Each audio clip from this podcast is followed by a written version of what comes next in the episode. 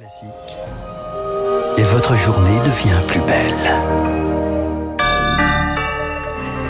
Mercredi 24 août, 7h sur Radio Classique. La matinale de Radio Classique avec Fabrice Lundy. Et à la une du journal de Léa Boutin-Rivière, c'était il y a six mois, jour pour jour, la Russie lançait son offensive contre l'Ukraine, poussant 7 millions de personnes sur les routes de l'exil. 100 000 ont trouvé refuge en France. Un seul mot d'ordre, le compromis. L'exécutif change de méthode pour la rentrée politique ce matin en Conseil des ministres. Des centaines de kilomètres parcourus en courant sans s'arrêter, sans dormir, c'est l'ultra-trail, discipline parfois dangereuse. Vous l'entendrez. Radio classique. Léa Boutin-Rivière, donc, cela fait six mois pile que les bombes tombent sur l'Ukraine. C'est le 24 février dernier que le Kremlin a lancé son offensive. Depuis, plus de 7 millions de personnes ont fui le sol ukrainien. 100 000 d'entre elles ont trouvé refuge en France. C'est le cas de Katia, ses parents, son mari et ses deux enfants. Souvenez-vous, nous les avions suivis en avril, un mois après leur arrivée sur le territoire. À l'époque, ils étaient hébergés non loin de Paris, chez une famille de Sucy-en-Brie. Depuis, la ville leur a prêté un appartement, un ancien logement de fonction. Et tant bien que mal, la famille apprivoise sa nouvelle vie. Elodie Wilfried leur a rendu visite. Bienvenue. À peine 50 mètres carrés à se partager à 6. Le logement est exigu, mais Lisa et sa maman tiennent à le rendre chaleureux et décoré à leur goût. Voici un poster de la Tour Eiffel. C'est comme si nous avions un peu de Paris dans notre appartement.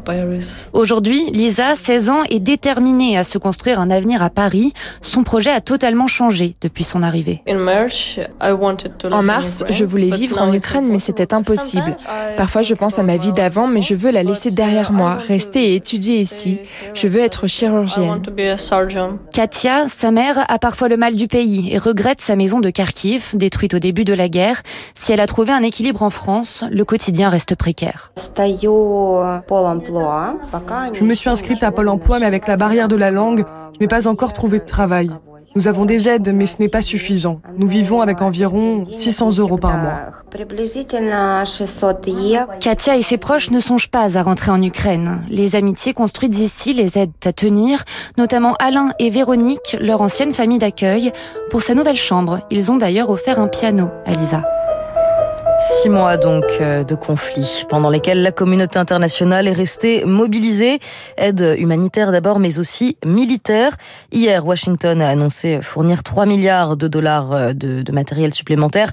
Berlin, de son côté, va appuyer Kiev avec 500 millions d'euros d'armes, dont une partie sera livrée en 2023. Oui, dans ce domaine, l'Union européenne, elle n'est pas en reste. Hein. Aide humanitaire, appui économique, mesures d'assistance militaire, les 27 ont multiplié les gestes en direction de Kiev et d'autres formes de soutien sont discutées. Le chef de la diplomatie européenne, Josep Borrell, a par exemple avancé l'idée d'une formation européenne pour les militaires ukrainiens. Cette piste doit être discutée pendant le prochain Conseil des ministres de la Défense des pays membres. Ce sera lundi. En tout cas, un tel dispositif n'est pas nouveau. C'est ce qu'explique le général Dominique Trinquant, ancien chef de la mission militaire française auprès de l'ONU. Les formations de l'Union européenne sont quelque chose qui est classiquement fait déjà euh, en République centrafricaine, au Mali et maintenant au Mozambique. Donc c'est quelque chose qui existe. Aujourd'hui, il s'agit de former des soldats, en particulier ceux qui sont nouvellement recrutés, puisque le président Zelensky a dit qu'il alignerait un million de soldats sur une nouvelle conscription. Comme le président de la République, Emmanuel Macron, vient de le dire, euh, nous sommes prêts à accompagner dans la durée. Donc ça veut dire qu'on s'inscrit sur la longue durée d'une guerre qui va durer. Cette guerre, a eu évidemment des conséquences sur la géopolitique, mais aussi sur l'économie. Et justement, les exportations de céréales ukrainiennes sont quasi revenues au niveau d'avant-guerre. C'est ce qu'affirme Washington. Ce, notamment grâce à la signature d'un accord à Istanbul fin juillet sous l'égide de la Turquie et de l'ONU.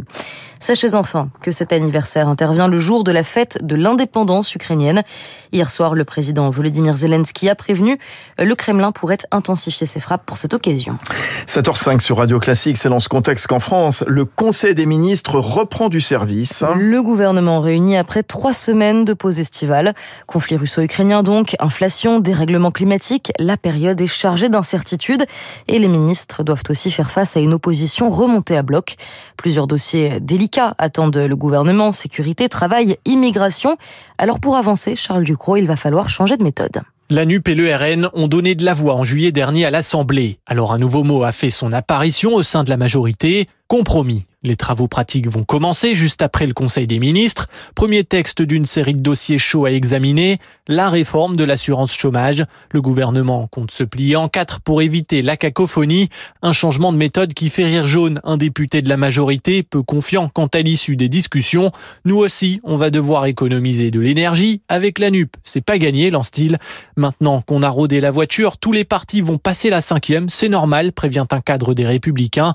Et ils ne vont pas lâcher leur rôle d'opposants à temps plein, surtout sur le thème de la sécurité. Mais face au risque d'enlisement des débats, une figure macroniste se montre quand même sereine. Tout ira bien, le président est confiant. Il reste un mois au gouvernement pour préparer le terrain. Reprise des débats le 3 octobre. La session parlementaire n'a pas encore repris, mais les polémiques, elles, oui. Il n'a jamais été informé. C'est la réaction du ministre de la Justice, Éric Dupont-Moretti, après le scandale Colantes en prison à Fresnes.